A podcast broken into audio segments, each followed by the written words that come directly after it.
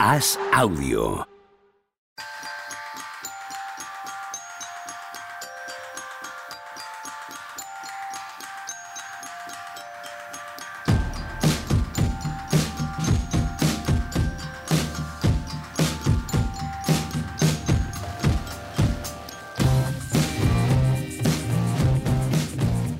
Hola, ¿qué tal? Hoy estamos a jueves 1 de febrero del año 2024. ¿Qué tal, Juan Marrubio? ¿Cómo estás? ¿Qué tal? ¿Cómo estáis? Más bien, tío.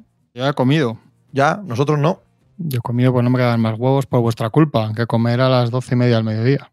Le echas la culpa a Machicado, ¿vale? Sí, puede ser, porque yo, yo soy un mandado que voy a la carrera también todo el día. No sé nada, ni las horas a las que grabamos ni las que no. Miro por la mañana al WhatsApp y digo, ¡ay, va! ¿Y ahora cómo hago para cuadrar todo esto?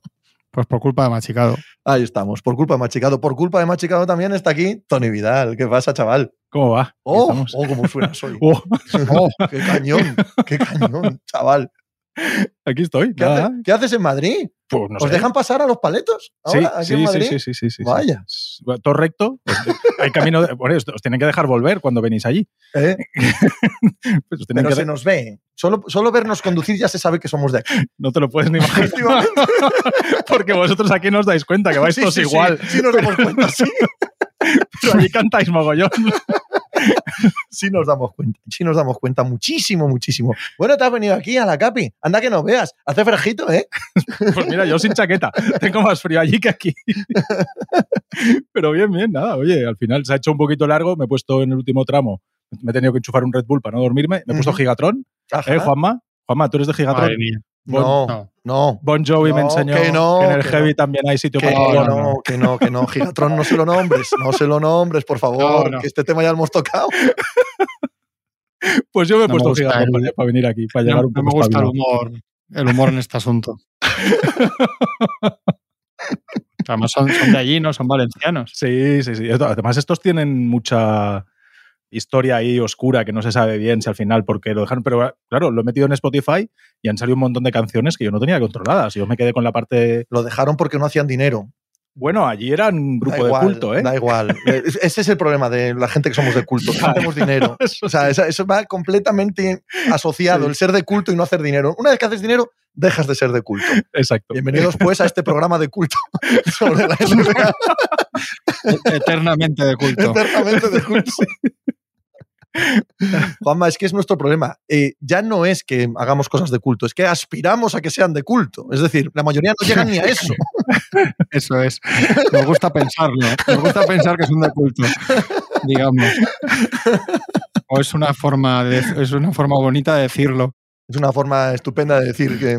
Los nichos, los famosos nichos. Correcto, El esa es otra muy buena. El nicho es lo Somos, que no le importa a nadie, de nicho, o sea, cuatro. estás, estás, estás fallecido y enterrado, claro. Y underground. Underground. Indie, El hecho es que nada más. Bueno, indie se ha vuelto muy mainstream. El punto común es que no, da din- que no damos dinero. Eso Sí, es, el eso- punto esa común es, es que no hay cuartos. esa. Correcto. Luego, a partir de ahí, que cada uno lo llame como quiera. Pero tenemos salario emocional, nos aporta salario emocional esto. Sí, los, los, siete, los siete idiotas que en Twitter ponen que somos muy buenos, bueno, nos llenan el corazón de, de felicidad. Podría ser peor, coño. Además, son, son los mismos toda la semana. ¿Os habéis Podrían dado cuenta? llamarnos, pero bueno, pero podrían llamarnos hijos de puta. mucho, ¿eh? O sea, Sí, el- pero son el- los mismos. el nivel de eh, ingenio que hay en redes sociales, tío, hay, hay cosas que, que estás ahí en Twitter scrolleando y haces, y te, te saca la... yo, yo hay veces que me descojono en mi casa de gente que pone cosas, ¿verdad? Y hay Pues gente ves, muy eso, ingeniosa. pues eso es, eso es salario emocional. Eso, eso, es, eso, es, Yo me siento pagado. Yo me siento pagado. En el chalet este que estás comprando ahora en Valencia, tú pones encima de la mesa el salario emocional que estás llevándote y que, y que el otro, como no te lo va a aceptar para pagar, por lo que sea, que el otro contraponga a su propio salario emocional y echáis una mañana estupenda. Vamos, Eh, ¿Cuál es tu salario emocional? Bueno, yo compro en salario y compro salario emocional. eso es, eso es, lo absorbes, ¿no? Drácula, la sangre, le quitas Hay- el salario hay- emocional al otro. Hay B de eso, hay parte B en el salario emocional. Sí, sí, no hay de otra. Va todo en negro. Esa sí que va toda en negra. Ah, Entonces en, Va- entonces en Valencia lo tienes bien. sí, allí, Allí va servida la cosa. sí. Yo, yo cuando salía alguna vez de adolescente por Valencia, también me encontré con mucho salario emocional. Sí, ¿no? Había mucho salario emocional en las discotecas, en los, en los baños. Había un montón de salario emocional.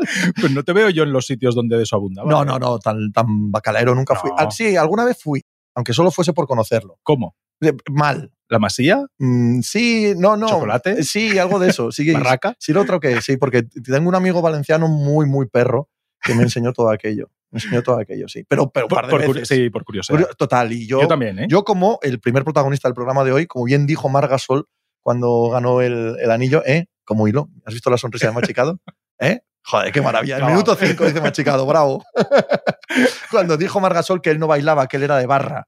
Yo, en esos viajes al- a la búsqueda del salario emocional de la ruta del bacalao, yo era de codo en barra también y ver todo aquello, aquella gente, bueno, digamos que tensa de, de- de cara, de, de rostro.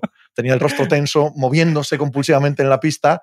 Yo lo veía desde, desde la Se distancia. movían más que las defensas de la NBA. ¡Joder! Joder. ¡Madre mía! Esto es de venir a la capi, ¿Cómo ¿eh? no vamos a hacer de culto, tío? ¿Cómo, no vamos a ser de culto? ¿Empezamos por Margasol o qué, Juanma? Yo solo tuve una experiencia en Valencia, porque no paraba por allí, que fui a un festival de música eh, que había en la Plaza de Toros de Valencia. Pero de la tuya. y... Sí, sí, sí, vale, sí. vale. Y, pero bueno, así en la Plaza de Toros, a grande, bastante masivo, de los que ahora ya no voy, de grupos así importantes y tal. Te hablo hace igual hace 20 años así, o más. Y, y por la noche me robaron todo, joder, porque cuando acabamos nos- fuimos a un garito que había una fiesta post-festival que pinchaba gente que tenía que ver con el festival y eso, y estaba con un colega, también vasco, y, y dijimos, pues vamos a bañarnos al mar. Y nos fuimos a bañarnos al mar y por lo visto elegimos el trozo de playa de Valencia en el que no entra ni la policía. La Malvarrosa. Y- y igual la no es el mejor parte- sitio. La Malvarrosa Bueno, son la- 70 kilómetros de, de costa, tío. ¿no? Sí, pues, pues si eliges 5 metros que, no, que nunca ha puesto un pie un policía a la Malvarrosa, fue donde nosotros hicimos un montoncito con nuestra ropa, nuestras carteras y la llave desde el coche que estaba aparcado enfrente. Y, y nos metimos al agua y salimos y solo estábamos nosotros con nuestros cuerpos desnudos. Y el coche, que no se lo llevaron. Porque Suerte tuviste, "Vamos pues. a robar- sí, dijeron, "¿Para qué le vamos Un poco zoquetes, ¿eh? Los ladrones, porque ves el, ves el montoncito, ves la llave y, bueno, que menos que el, que el pipí. las menos, ¿no? y parte de la ropa y volvimos con lo que quedaba de la ropa, unos con unas cosas y otros con otras como pudimos para taparnos lo esencial y llevamos el coche hasta el hostal que habíamos pillado y con la pasta que nos devolvieron de la noche que anulamos porque nos íbamos a quedar un día más, echamos gasolina y nos volvimos a Madrid con el rabo entre las piernas, como se suele decir. Nunca mejor dicho en Y este una, caso. y, una, y una bonita lección aprendida. Ujú. Y ya está. Yo no fue, no fue Valencia, pero en un festival en Benicassin, año 96, lo perdí todo. Todo lo que tenía en la vida lo perdí. Que eran fácil 200 pesetas, una tienda quechua y una novia. Lo perdí. todo. En una riada. La riada mítica del primer FIP, cuando se hacía en, en el velódromo todavía, nos arrastró lo que había en el, en el camping, pero ya te digo, o sea, una muda, 200 pesetas. También cogí el autobús a Madrid y nunca vi a esa chica nunca más. Es que allí de día vamos a. Allí bañarnos es de día. A la noche a la playa se va a otra cosa. Se va a otra cosa. Se va a- también a salario A emocional. dejar, el, a dejar la ropa en un montoncito. Salario emocional también, ¿no? No tenéis Pues a casas. eso, ¿eh? No tenéis. Depende de la edad. Depende de la edad. Yo no fui a eso, ¿eh? yo fui a bañarme solo. Inocentemente. Pero ¿y cómo? O sea, ¿y por la riada perdiste a la novia? Eso no tiene mucho No, no, sentido, no, no, no. En, en la discusión posriada perdí a la novia. Ah, o sea, no se vale. murió la chica. Eh, pero Ah, nunca más nos vimos. momento, digo, bueno, me- Pero me- nunca me más nos vimos, ¿eh? Nunca más nos vimos. O sea, de, eh, yo creo que esto lo he contado ya aquí. Eh, cuando estábamos discutiendo, era una relación muy tóxica, la verdad. Y cuando estábamos discutiendo, eh, dije, mira, nos vamos al autobús a Madrid y ya está. Y, y aquí se acabó todo y tal. Y me dijo, sé que suena muy peliculero, pero es verdad. Me dijo, era de Denia, por cierto, la chica, que ¿Otra- lo contamos otra? una vez. No, no, es la misma. Ah, vale, es la vale. misma. Eh, Yo digo, joder, a ver si. me, dijo, me, dijo, me dijo, prefiero quedarme aquí toda mi vida que montar en ese autobús contigo. Toma. Dije yo, pues hasta luego. Así de contenta estaba. Totalmente. Y yo nunca, ni ella, por supuesto, nunca jamás la he vuelto a buscar, ni en Facebook, ni en, ¿sabes? No, no, no me ha dado por ahí. Pero fue, un- Por lo fue que una sea. experiencia también cojonuda, aquella, aquella- vez en Levante. Por lo menos explicaba bien. O sea, no te, no te, quedaron, por lo menos no te quedaron dudas. No, no, no, no. Es cierto, es cierto que ya antes de la, de la explicación verbal la gestual ya, ya, ya bastaba. O sea, no, no, hacía falta que hubiera dicho ni una sola palabra para entender, para entender lo, que, lo que venía después de aquello. Una chica encantadora. Mira, estoy tirando fotos de vosotros ahí machicado en el estudio. Qué bonito. ¿Ah, sí? ¿Está poniéndolo en Twitter? Sí, sí, sí. sí. Salario emocional también, para que pongan los, los siete fans, pongan también alguna. A los siete. A los siete. Son más de siete, coño, ¿no? Machicados, son más de siete. Muchos más. Muchísimos más, pero los que hablan en Twitter no. Son más o menos los, los siempre los mismos. Muy graciosos. A, a, con melocotón a la cabeza, pero... Sí, pero... Sí, sí, melocotón es muy artista. melocotón es muy artista. Pero, pero que no tienes micro, machi. O sea, si quieres meterte en el programa, coge un micro. que con melocotón ¡Oh! está por ¡Has roto la cuarta pared! Otra vez. ¿No? Otra vez. Ha tenido que venir Tony para que rompa la cuarta pared. Esa, ese es el espacio que me dejáis. ¿De dónde sale esa voz? Que eh? siente Juanma Rubio.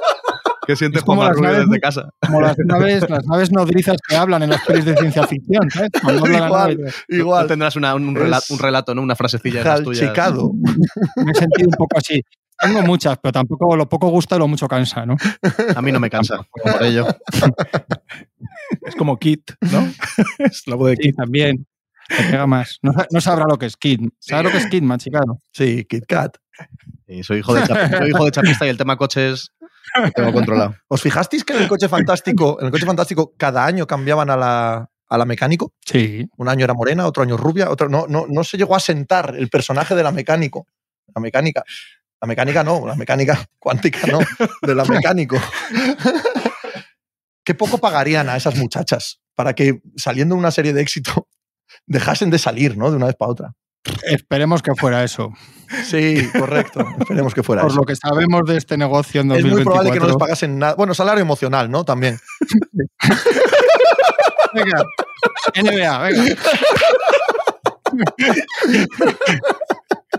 Reconozco un, un, pozo cuando lo Eso veo. Es, Cuando reconoces, una, reconoces, un final cuando lo atisbas. Gracias, gracias Juanma.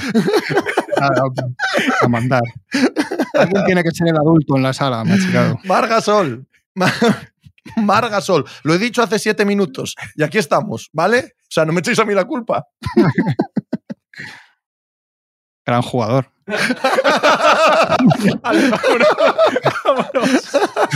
Venga, siguiente tema. ¿Qué más? ¿Qué más tenéis? Vigilantes de la playa. Hombre, Vigilantes de la playa lo une todo. Claro. Une absolutamente Claro. todo de lo que hemos hablado hasta ahora. Hombre. Fantástico. Qué buena, Vidal. Es venirte a la capital y, y de repente ¿no? encontrar un intelecto y una. Yo creo, yo creo que es haber escuchado Gigatrón de camino. No, no, pero es buenísimo. Es verdad que los Vigilantes de la playa une todas las anécdotas del día. Sin faltar una. Bueno, Vigilantes de. Vigilantes de la playa tuvo luego una película que se llama Boda en Hawái. No ¿Sí? sé si la habéis visto. No. No.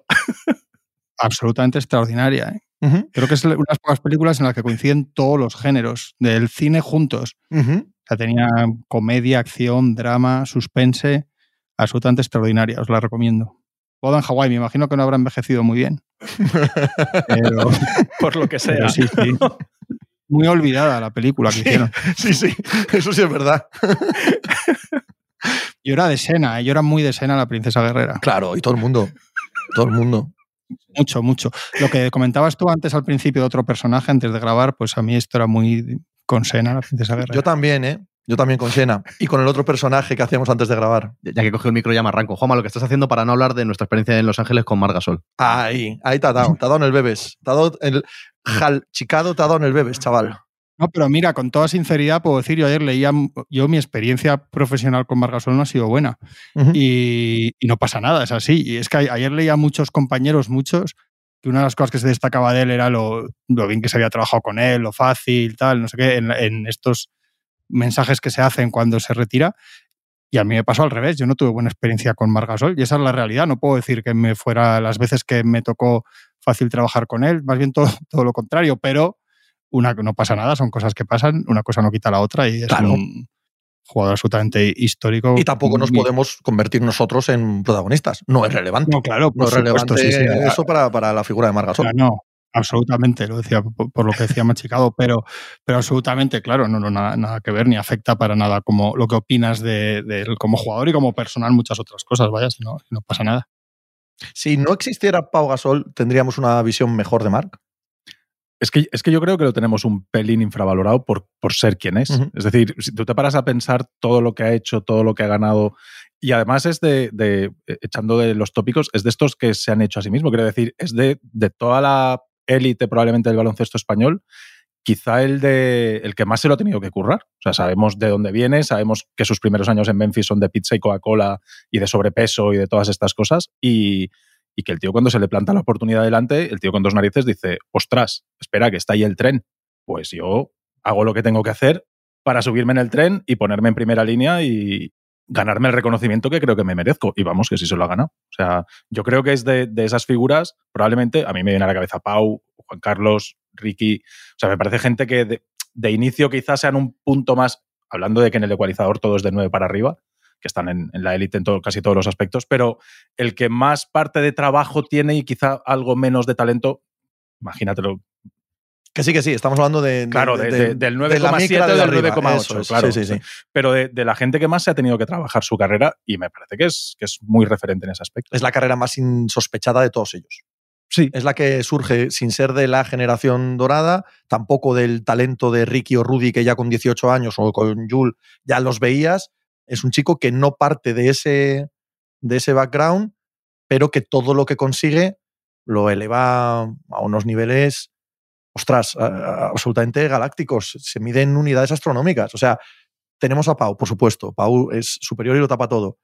Pero si a nosotros nos plantan en 1998 mm. y nos dicen que va a haber un jugador español titular, mejor eh, jugador defensivo del año, que tiene un anillo, que va a ganar dos mundiales, aparte de todos los europeos, las platas olímpicas, que va a estar tropecientos años en la NBA, que va a tener la camiseta retirada, con una franquicia Virgen Santa. O sea, estaríamos hablando de uno de los mejores deportistas de la historia de este país. Y normalmente no nos sale en estas listas porque metemos a Pau. Entonces este no deja de ser el hermano pequeño de Pau en todo, porque evidentemente tampoco su carrera es, es la de Pau. Eh, y, y, ahí se hace un pelín, una mínima, mínima, porque todo el mundo sabe que es un gigante, se hace una mínima injusticia si no existiese su hermano mayor, nos volaría la cabeza sí. la carrera de Margasol. Mira, hay una cosa que él tiene y Pau no, que es un primer quinteto All NBA. Eso es. Sí, él, fue, sí. él, fue, una vez, estuvo en el mejor quinteto y Pau yo creo que tuvo varios y segundos del terceros. Sí, pero, sí, eso lo hemos dicho. Sí. sí. Ah. Bueno, sí, pero, pero, aparte. Y no sé, yo creo que hay un quinteto obvio del baloncesto español, que es Ricky, Navarro, Rudy y los dos Gasol, ¿no? Ya con mucho respeto a Calderón, Felipe, Pilla y todos los que se quiera, pero yo creo que está claro. Y yo, entro, yo no creo, yo no sé si sobre infra, perdón, infravalorado es la palabra, yo creo que no. Lo que sí que puede ser es que ha sido un jugador más desconocido y, aunque querido y apreciado, igual menos reverenciado en España que otros, en parte porque hizo todo en la NBA y en un equipo como los Grizzlies, que aunque las cosas llegaban y luego en los Raptors tampoco era el nivel mediático de los años de Pau en los Lakers o lo que sea. Y yo creo que porque a él, aunque ganó todo y fue importantísimo, le faltó un. o le tardó en llegar un momento muy protagonista o, mucho, o muy con su firma en la selección. ¿no? Ahí sí que yo creo que, juntos en el mismo equipo, la sombra de, de Pau Larga, porque al final, aunque yo creo que hay un momento en los mejores años de. en el prime de Mark, ha pasado el prime de Pau y hay algún tipo, algún cierto debate entre estilos muy distintos de interiores, etcétera, yo creo que es obvio que el nivel de, de talento de Pau y del nivel de jugador de Pau, al final, Mar no llegó a eso, ¿no? Yo creo que es bastante obvio sí, sí, a todo lo pasado. Mm.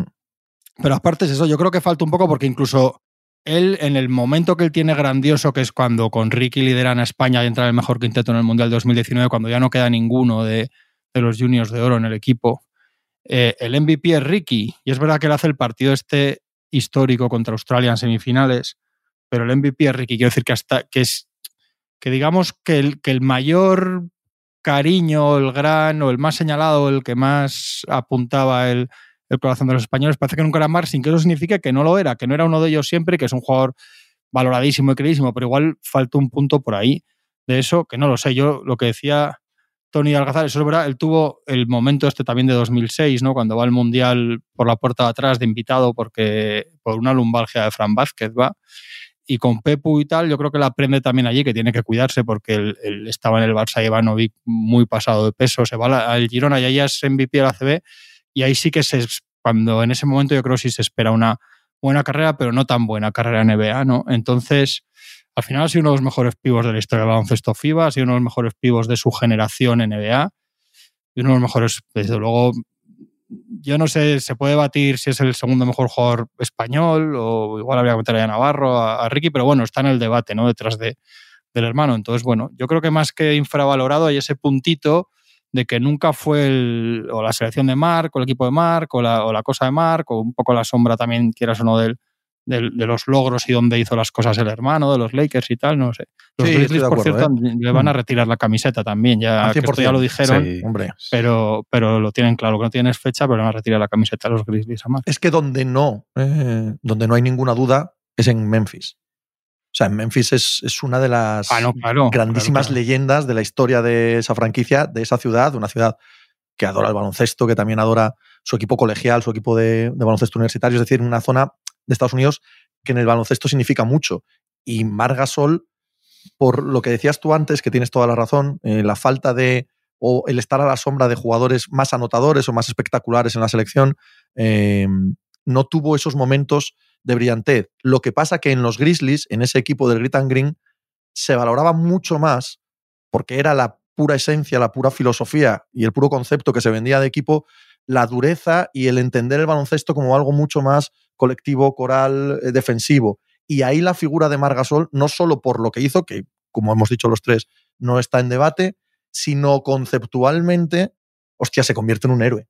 En Memphis es un héroe. Es, verdaderamente más apreciado que, un chico que meta 25 puntos, ¿no? Eh, con la franquicia ahora. Sí, y los logros tanto colectivos como individuales. O sea, todo lo que consigue lo consigue allí.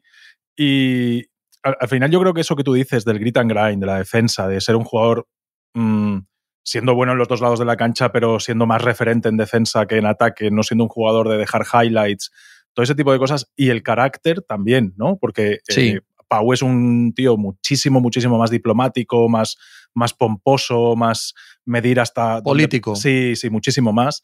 Y Mark Jolín, siempre queremos gente a nuestro alrededor que nos hable claro, pero después cuando hay alguien que habla claro y contundente y que dice lo que piensa, nos sienta un poco así, oye, podría ser un poco más asertivo, ¿no? Mark es un tío bastante directo en todas las cosas que dice y que hace, y eso también le quita un poco de ese glamour que tiene Pau, ¿no? De, de, niño bueno y de tal, sino que Márquez dice, oye, mira, creo que esto es así, si te gusta lo que oyes bien y si no, también. Y yo creo que todo eso también eh, le quita foco y le quita brillo y le quita eh, lucidez, ¿no? Es, es un jugador que te llama menos la atención por, todo ese tipo de cosas.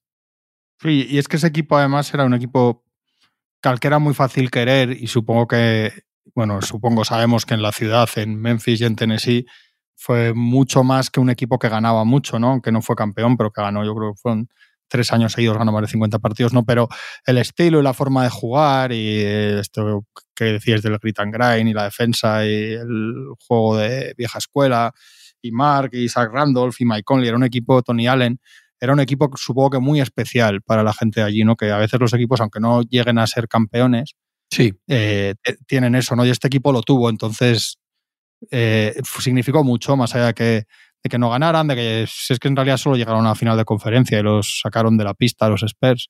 Pero yo recuerdo, sin embargo, recuerdo mucho un año que, que pierden en primera ronda con los Thunder y es increíble. Es una eliminatoria que hay prórroga en casi todos los partidos, que pierden en el séptimo, no sé si os acordáis, porque estás Randall sancionado porque le pega un puñetazo por un enganchón con Steven Adams en el sexto. O sea, es un equipo que aunque no ganaran te quedas con muchas cosas, ¿no? Estos equipos que casi le entre comillas, y que se entienda lo que quiero decir, le acabó hasta favoreciendo en ese sentido de cara a la gente el, hecho de no haber ganado, ¿no? Esa, ese aura de, de, antihéroes y un poco contracultural y más con la evolución que ha tenido la NBA después. ¿Y dónde era? normal que... Si, eso pasa en, en, Celtics o Lakers, se queda en otra cosa, ¿no? Pero ¿dónde era? Es relevante. Claro, entonces es normal que, que, que, ese equipo y sus pilares, estos jugadores que comentábamos, entre ellos Mark, sean tan recordados. Pero yo, por ejemplo, es que ese año que os decía, que es el de después de, yo creo que es el de después de perder la final del oeste, empieza lesionado Omar y empiezan muy mal y remontan luego a partir del All-Star cuando ya vuelve a estar bien Marco. O sea, es que la, incidencia que tenía en aquel. En, un hay, dos, hay un tramo de dos, tres años que la incidencia que tiene, que tiene Mark en el, en el juego es absolutamente increíble. También.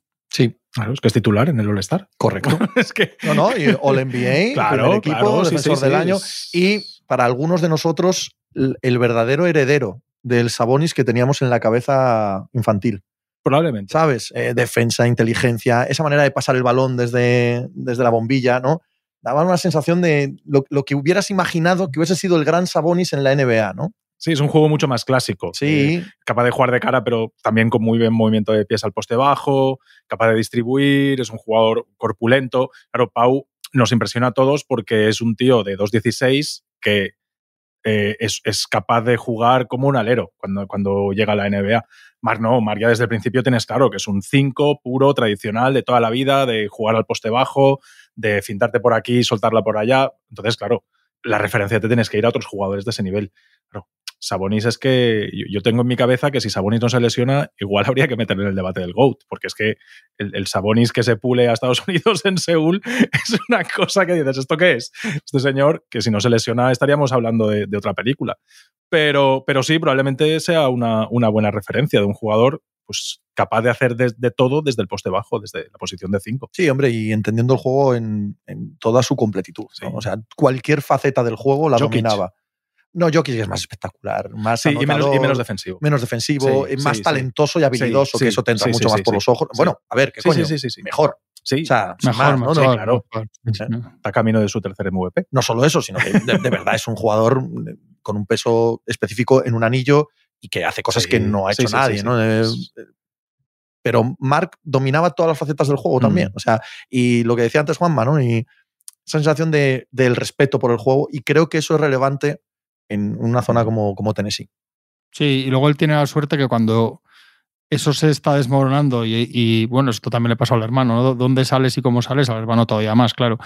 Pero que la salida que él tiene es a, a Toronto justo en ese año y, y gana el anillo, ¿no?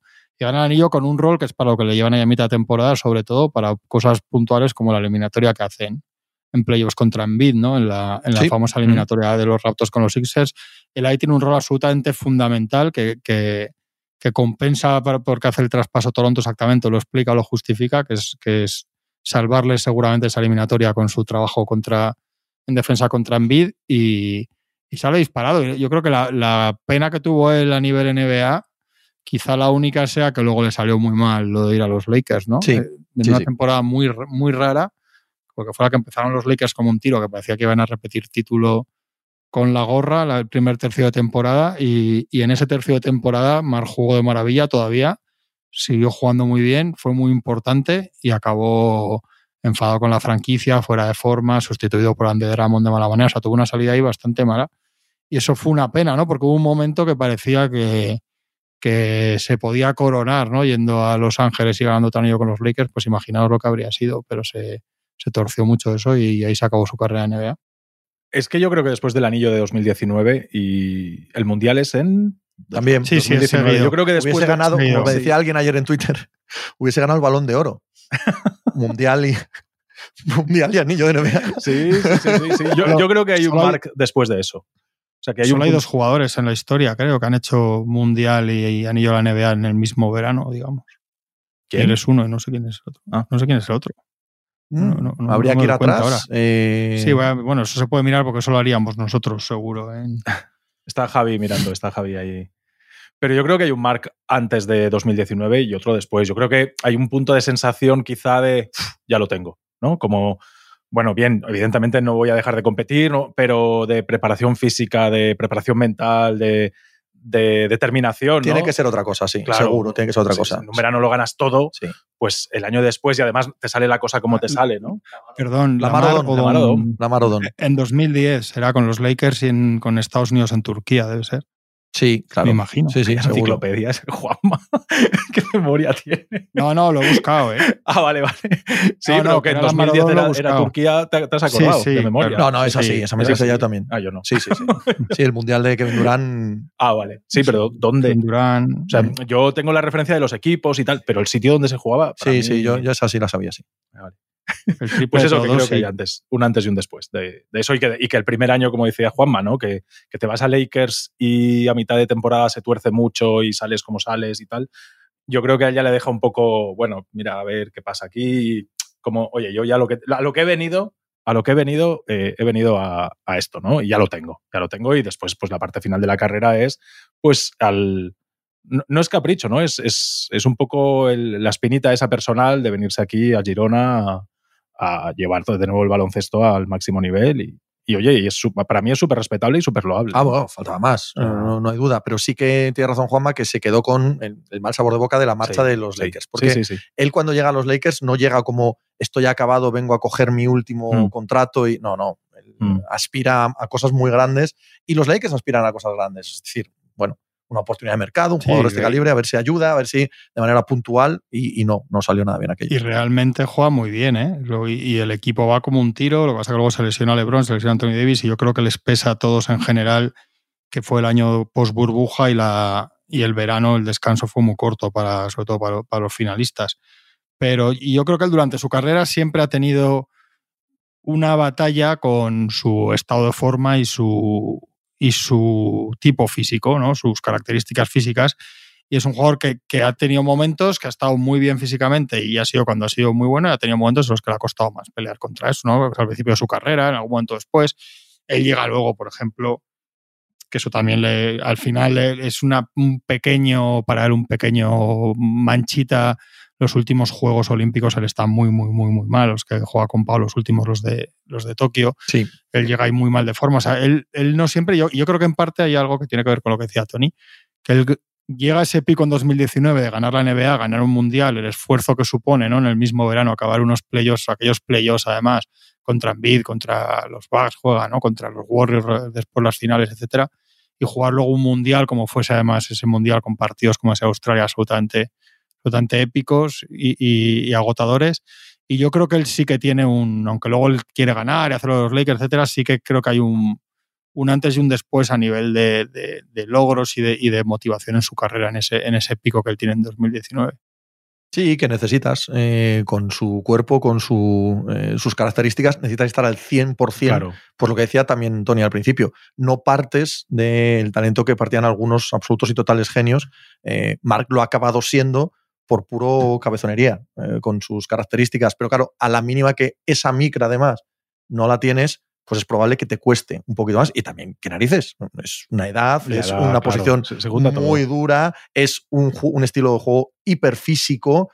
Eh, Lógico que, que- que acabe llegando, ¿sabes? No, no hay ninguna duda. No, no le ha llegado pronto. Es decir, no es un jugador que pienses que se acabó pronto que. Mm. No. Simple y llanamente, lo, lo lógico, además, después de aquel sobreesfuerzo. Decía Juanma lo de la eliminatoria contra Envid, yo la recuerdo ap- apasionante, pero, pero dolorosa de ver. O sea, aquello fue, fue una batalla. Y el partido contra Australia fue un milagro.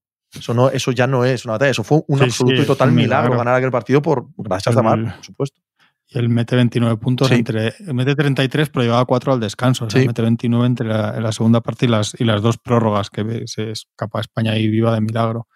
De milagro, de milagro. Sí. Y luego es un jugador en Estados Unidos valoradísimo y, y respetadísimo. ¿eh? O sea, sobre todo en Estados Unidos, donde es igual se vio más el día a día de su carrera en NBA. Puede que más que en España. Seguro, Sí, ¿verdad? seguro. Sí, sí, Sí, yo creo que sí, porque es que en España pasa un poco lo que os digo, que su carrera en NBA no fue tan vistosa como la de Pau, que la gente tampoco veía a los Lakers, pero digamos que salía más en el telediario, ¿no? En el telediario de las tres, ahí al Mm. final de los deportes, después de 20 minutos de fútbol y del Madrid y el Barça, te ponían ahí algo de Kobe Bryant y Pau Gasol, pero es verdad, al final que muchas veces depende de eso, ¿no? Y más eh, hace unos años. Y entonces ahí le, le fal- de aquí en España falta un poco eso, le faltó que, que él se va eh, siendo MVP de la CB, pero en el Acasbayo Girona, o sea, una cosa que no está unos años ganando títulos en el Barça o en el Madrid o lo que sea, y tampoco hace luego carrera aquí, bueno, vuelve a Girona y eso, pero tampoco vuelve, o sea, que no tiene tampoco el, el gancho aquí de los Jules, los Rudy, Felipe, o sea, es que siempre, por eso os digo que entre unas cosas y otras, siendo un, seguro un jugador muy querido, muy valorado, muy apreciado y, muy respetado, por sobre todo por los que sean un poco entendidos de baloncesto, porque lo extraordinario, pero yo creo que le faltó un punto para en algún momento ser ¿no? un equipo más suyo, un torneo más el suyo completo, como que fue 2019, pero fue más de Ricky, o sea, un, po un poco así, sí, por eso sí que puede que, sin embargo, en Estados Unidos siempre que oyes hablar de él, hablas, eh, ¿no? En, en, la gente que sigue de verdad la NBA se habla de Margasol como se merece, pero vamos, que ahí sí que yo creo que no hay ni un, ni un ápice de, de, de infravaloración, digamos. No, no, en Estados Unidos seguro que no. Seguro que no. ¿no? Es un tipo hiper respetado, además también por su carácter. ¿no? Sí. Eh, la manera de comportarse en Estados Unidos también engancha muchísimo a la gente. A él, él siempre se sintió un niño de Memphis. Eh, cuando se fue su hermano, él fue allí al instituto eh, y ha hecho mucha apología de su adolescencia en Memphis. Eh, y aquello, aquello a la ciudad y a todo el entorno de la NBA le gusta, le gusta mucho ese tipo de, de escenografía emocional. ¿no? Hmm. Sí, el ver la evolución de, de la gente, de, de, verle las imágenes que hay de Pau en Memphis cuando, perdón, de Mark en Memphis cuando llega Pau, eh, son súper llamativas, ¿no? Y no recuerdo el año, supongo que vosotros sí, el año en el que hay el cambio físico tan drástico, ¿cuándo es, Juanma? 2006. 2006. Sí, sí, 2006. 2006. Él, él, llega a la, él llega a la preparación del, del premundial. Básicamente es invitado, eh, bueno, eh, supongo que hay diferentes versiones, ¿no? Pero la que yo tengo, desde luego, es invitado a, a la preselección porque estaba deprimido. Su temporada en el Barça había sido catastrófica y llegó a pasarse por su cabeza dejar el baloncesto. Y ahí sí que estaba, tirado en un sofá, comiendo pizza y bebiendo Coca-Cola de dos litros. Palabras textuales que en su día le escuché a Pepo Hernández. Eh, él lo llevan como federación, como selección, a esa previa del Mundial. Porque se lesiona a Fran. Antes, se lesiona a Fran antes, antes, antes de eso. Se lo llevan a esa lista de 18, de 20, en la que todavía no, no se sabe quiénes van a ser los 12. Eh, bueno, pues porque es el hermano de Pau, porque tiene potencial, o sea, tampoco uh -huh. le hacen un favor a nadie, sí, pero, sí, claro. pero bueno, que Pau no esté preocupado por su hermano y, chico, y, y, Pepu le ordena venir en forma, porque de ahí se van como 10, 15 días de vacaciones y luego vuelven, ¿vale? Y le ordena venir en forma, le pone unos ejercicios y demás. Y ahí Fran Vázquez es el que tiene el puesto asegurado para ir a la selección. Fran Vázquez vuelve y no se recupera de la lumbalgia ni se recupera físicamente. Y bueno, puede haber cierta sensación de que no hizo todos los sobreesfuerzos que debería hacer. Y sin embargo, Marc vuelve finísimo. Se había tomado aquellos días sí. como si fueran los últimos de su vida. Y ahí Pepu decide llevar a Marc al, al Mundial, que es un Mundial que, que le cambia. Momento, sí, en su momento hay un poco de polémica porque en teoría era Hernández Sonseca, Edu Hernández Sonseca, Correcto, el que, es verdad. El que, sí. el que tenía ese, ese, puesto más o menos sí, sí. asegurado al Luis Flan Vázquez. O sea, es un poco inesperado y, y, no del todo popular que deje fuera a Hernández Sonseca para llevarse, para llevarse a Marc en ese momento. De hecho, es extraordinariamente relevante en todo este contexto, porque la historia a veces se escribe así, tío, por casualidades. Que se lesione Pau en las semifinales de aquel mundial contra Argentina. Sí, sí, claro, claro, claro. Claro. Y la final la tenga que jugar Margasol contra Scorchanitis. Que fuese o no fuese un gran jugador, todos vendíamos que era Baby Shaq. De sí. hecho, se llamaba Baby Shaq por algo y era como la bestia, la bestia, la bestia, la bestia, sin Pau. Y sale Marc y coincide bueno, y... que hace un partido acojonante en defensa contra Scorchanitis. Que a la vista de la historia es lo más normal que Margasol se coma Scorchanitis. No, pero, pero, aquel día, sí, aquel sí, día fue un, fue un Pepu tenía razón. ¿Sabes? Hemos ganado un mundial por primera vez y Pepu tenía razón. Es que dos días antes Scorchanitis había reventado a Estados Unidos. Correcto. ¿eh? El, sí, sí. A base de pick and rolls ahí con Diamantidis y Papalucas les ganaron esa semifinal. Fue en la vía de agua que les hicieron. Qué favor nos bueno. hicieron, los pivos, los pivos eran Doy Howard y Chris Voss. Sí, eso es. Estados Unidos. Y los matan con ese pick and roll a machete toda la segunda parte. Papalucas y Diamantidis con Scorchanitis. Entonces era el miedo que había antes de la final, que luego acaba siendo un paseo para España. Al final hay que darle mucho mérito a, a Pepu. Sí. Jolín, que ya. Total. Es, o sea, brutal. Y a Marc. Que, no, que, o sea, a ver, Marc sí, sí, sí, 99,9% sí, claro, mérito, claro. pero que en esta historia. Pero que, que hay decisiones. Pepu, Pepu de y la federación, ¿eh? Sí, o sea, no tomas esto sin la federación claro. detrás, pero, pero que, bueno, son, son detalles que, que te pueden haber cambiado la carrera de, de uno de los deportistas más importantes de la historia de España, porque, porque esta situación era real. Mm. Era, un, era un chico que detestaba el baloncesto por culpa del Barça, por culpa de aquella temporada de, de, de Ivanovic. Sí, pero en la que él estaba muy mal claro, de forma física. Total. No estaba, sí, sí. Había, un, había, un, poco ahí de todo. ¿no? Que luego ha quedado mucho esa, esa cosa viendo la carrera de Mar, pero en ese momento. Que sí que era justo, claro que era justo, por supuesto. O no, o lo que sea, pero bueno, que todo era de otra manera, ¿no? Eh, en la misma. ¿Di? ¿Te interrumpió, no, Juanma? No sé. Te ha dicho algo Tony ahí, ¿no? Por no, no, pero no le voy a hacer caso. en, la, en, la, misma semana en la que se retira Margasol, eh, Ricky Rubio vuelve a entrenar. ¿no? Los dos protagonistas del Mundial de 2019. Eh, esto es relevante ¿eh? para el preolímpico español. Que, que, haya querido entrenar ahora, una semana antes de que se acabe el periodo de inscripción de jugadores en la Euroliga, que entrene con el Barça, que no entrene por su cuenta, que no entrene con el Juventud, que no... Es relevante, ¿eh? Es relevante lo que está pasando esta semana con, con Ricky Rubio.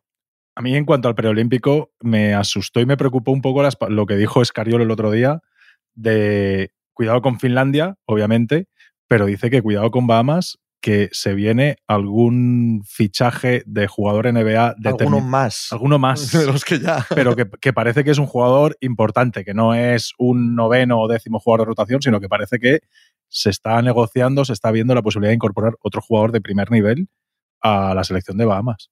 Hombre, es que es un equipo a un partido muy peligroso, ¿eh?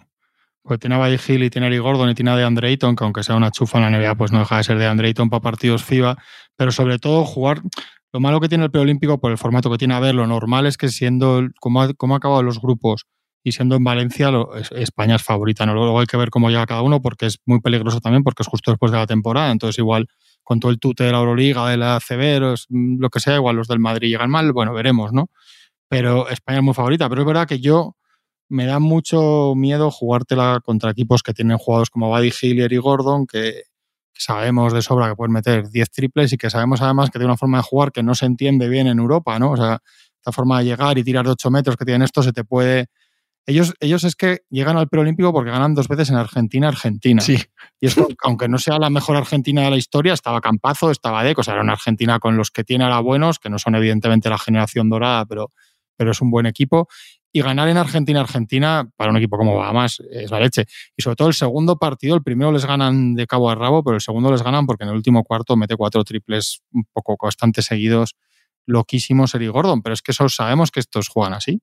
Entonces, a un partido, a un partido en un día, en una serie de circunstancias, pues es mal rival. Ahora, si España van todos, claro, España en los últimos días le ha cambiado radicalmente la situación porque se supone que Lorenzo Brown tiene predisposición a estar y, a ver, a mí, yo ayer estuve con gente cercana a este asunto y, me, y, y, y, la, y, lo que se cree es que va a firmar seguro con el Barcelona en plazos para jugar Euroliga y, ACB, etcétera, que el plazo Esta semana, acaba, pues.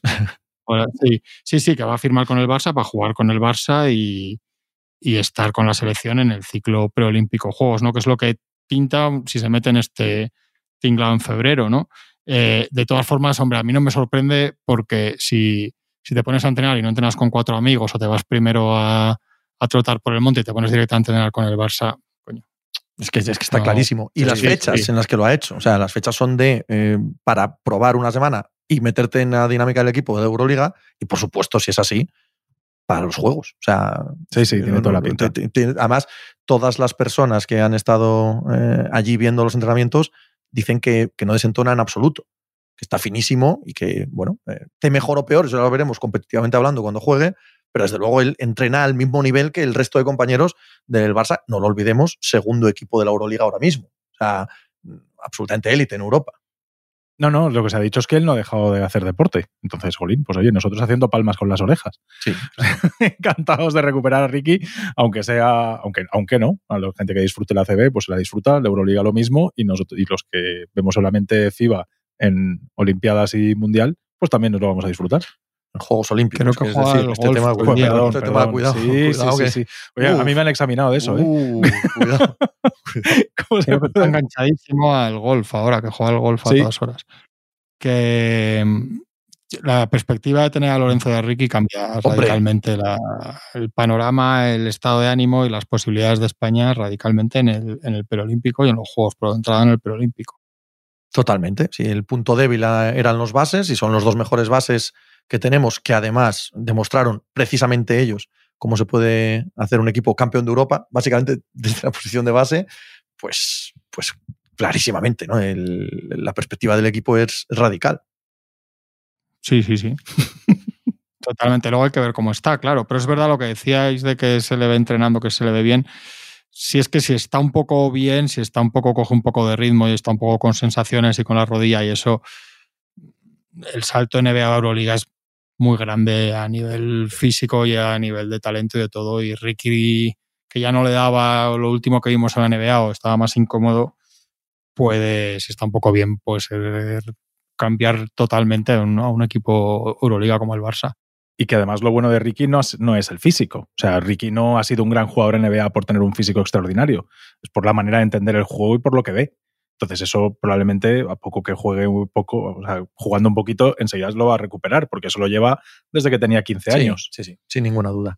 Volviendo a, la NBA, volvemos al sainete eh, en Biz, con la lesión el otro día frente a los Warriors, después de no jugar en Portland.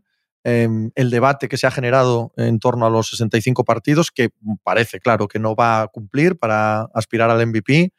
De nuevo, ¿no? Eh, lo decíamos la semana pasada y es como que todas todas las cosas que pueden salir mal siguen saliendo mal. Para Embiid, para Filadelfia, para la NBA, para el debate adyacente, para la opinión acerca de si debe jugar, no debe jugar, si debe forzarse, no debe forzar, eh, la importancia que le da al premio individual. Eh, está todo tan embarullado, o sea, se embarra tanto todo que, no sé, es, como que el karma te dice, pues, pues vamos a ser todavía más, más duros con este tema para que todas las opiniones sean cada vez más exageradas al respecto. No juega en el, cacareado partido de Denver, no juega en Portland, que decíamos el lunes aquí que a ver que era peliagudo si jugaba o no jugaba por lo que se iba a decir. Y el otro día cuando juega en San Francisco da la sensación de que no está bien físicamente. Sí, Nick Nurse lo niega, pero, pero eh, la, sensación al ojo es que está cojo. Pero además lo niega de una manera un poco incómodo. O sea, el problema de esto es que todo lo que trasluce de ahí es como que están incómodos como que hay para afrontar este tema. Desde Mori, el otro día leí a alguien de Filadelfia que decía, fijaos en los partes médicos que en otros jugadores te explican todo con todo detalle y tal, y en Envid solo te ponen molestias o lo que hay como una cortina, hay, hay gente allí diciendo que, le va a afectar esta rodilla ya, que lleva toda la temporada lo de las rodillas y que le va a afectar toda la temporada. Hay gente que está diciendo que, que está ya en control de daños tipo playoffs, con lo cual estamos en febrero. Es que estamos en febrero, ¿eh? si están en un escenario así los Sixers, es absolutamente terrorífico.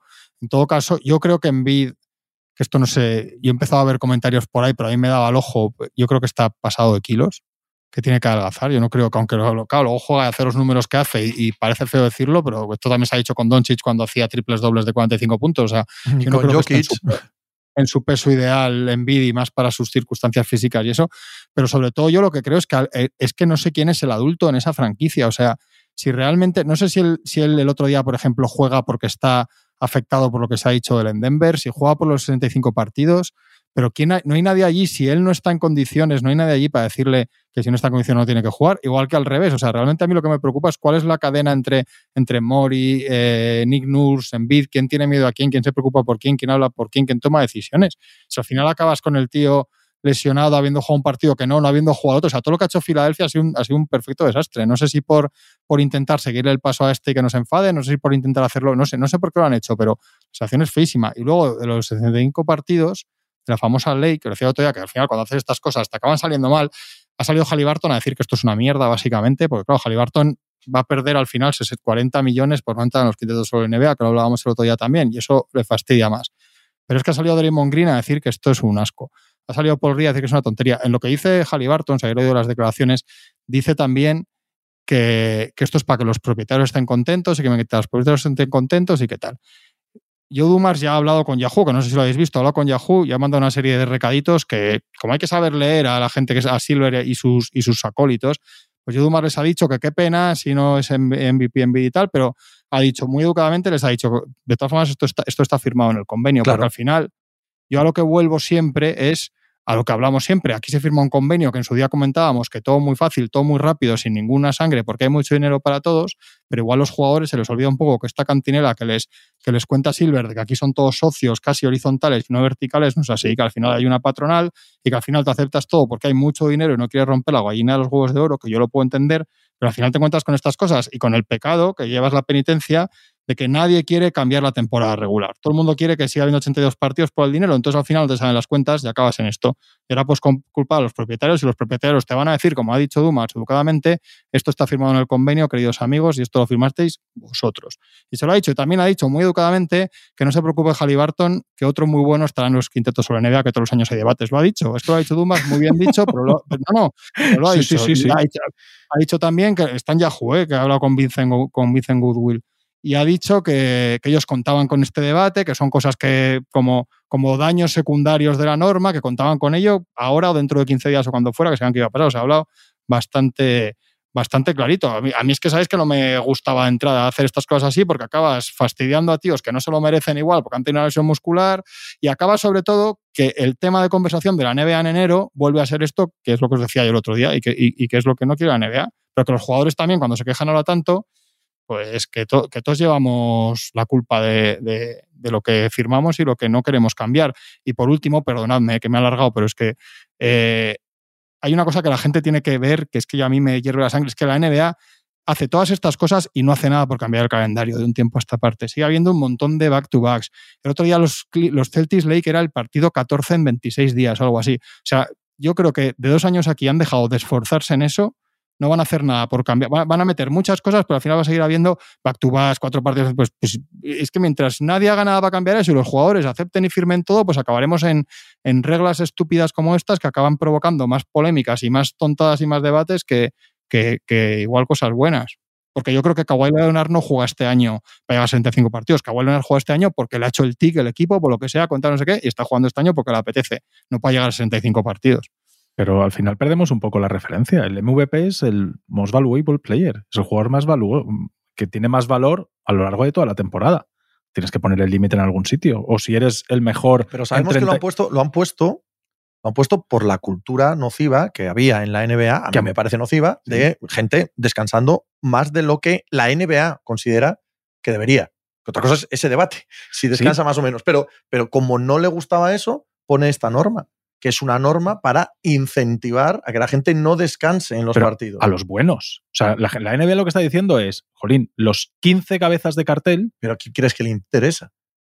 ¿Tú crees que a la NBA le interesa un carajo el octavo jugador de no, los por, Hornets? por, o sea, por, eso el digo, año que claro, viene será otro, ¿sabes? Lo normal es que los 15 tíos mejores, sí. cuando acaba la temporada, si tú tienes que dar un premio a los 15 mejores jugadores y además les vas a dar un 5% más del cap en su salario, que esos jugadores se lo ganen a lo largo de toda la temporada regular. No vale que hagas tres meses buenos al mejor nivel y después hagas otros tres que no juegas. Es decir, esto es un premio al tío que está toda la temporada al máximo nivel. Es All NBA y es MVP. O sea, lo normal es que le des el premio y tienes que poner el límite en algún sitio. Un tío, porque el de, el de 63 partidos se lo tenemos que dar. ¿Y por qué al de 63 sí y al de 61 no?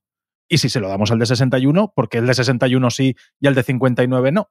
Es como cuando entras en el pelotón. Tienes que darles a todos el mismo tiempo, el que entra primero, el que entra. Tony, una pregunta. Yo el MVP me, me, da más igual ese debate, pero el de, el de, la pasta que es importante, pues son 40 millones. ¿Tú crees que Halliburton, si juega 61 partidos, no se merece 40 millones más en su contrato que jugando 65 cuando estás hablando de un contrato a 5 años vista con lo que ha demostrado las últimas temporadas? Pero, por ejemplo. A ver, yo ahora no recuerdo exactamente la norma. Es que tú seas no, es que hay, NBA no, en es, los últimos claro. Dos, tres años. Sí, los, los, años de tu contrato rookie. Que seas una vez. Claro.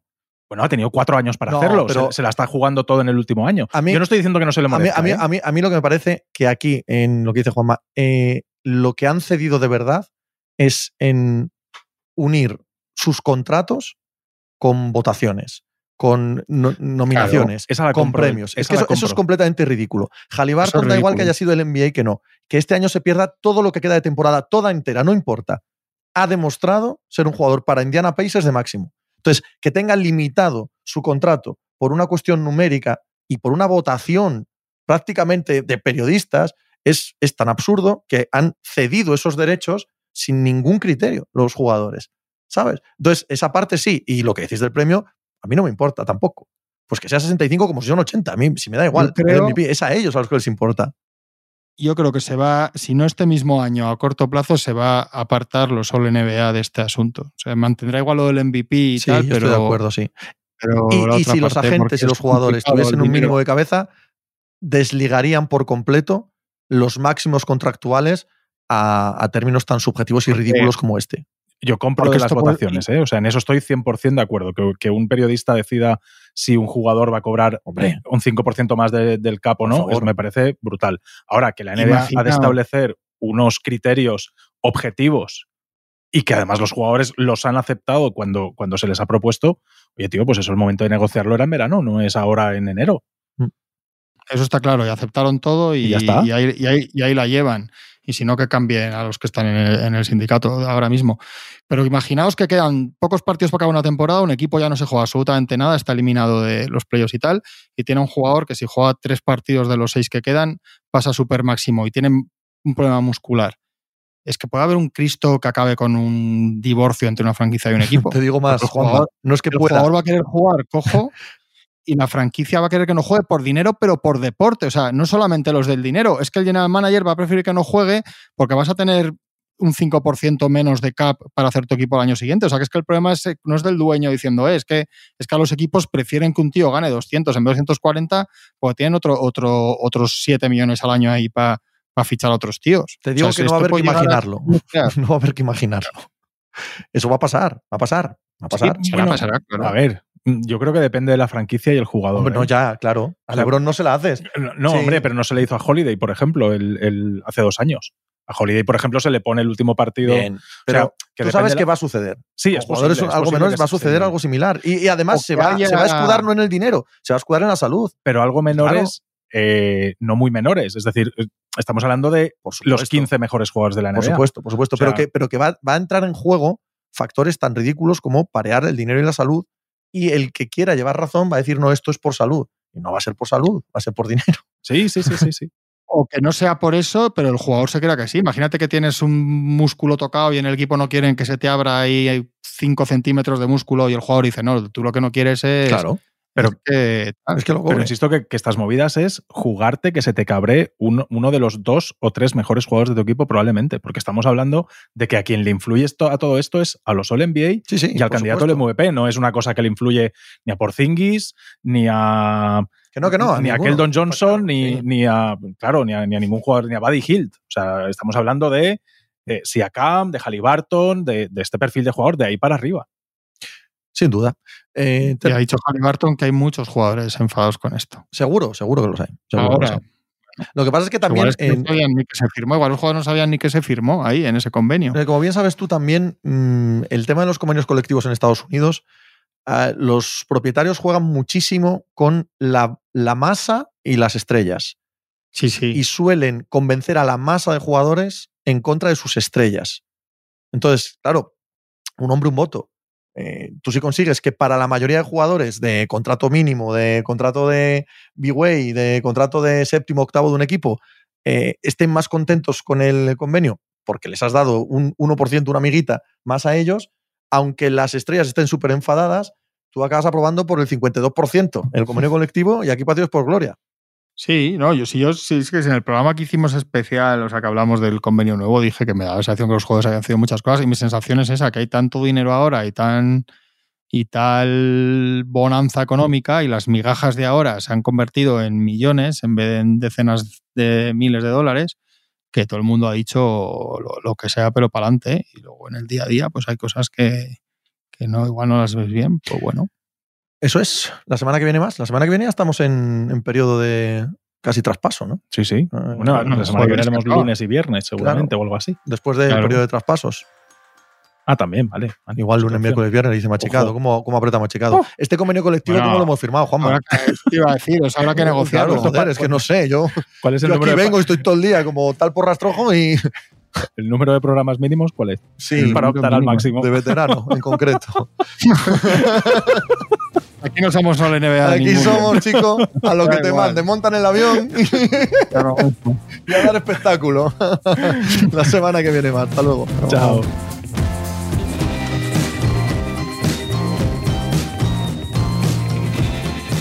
Pues muchas gracias por habernos acompañado en NBA Mínimo de Veterano. Muchas gracias por haber escuchado este podcast que es original de As Audio con la producción de Javier Machicado y la realización de Vicente Zamora.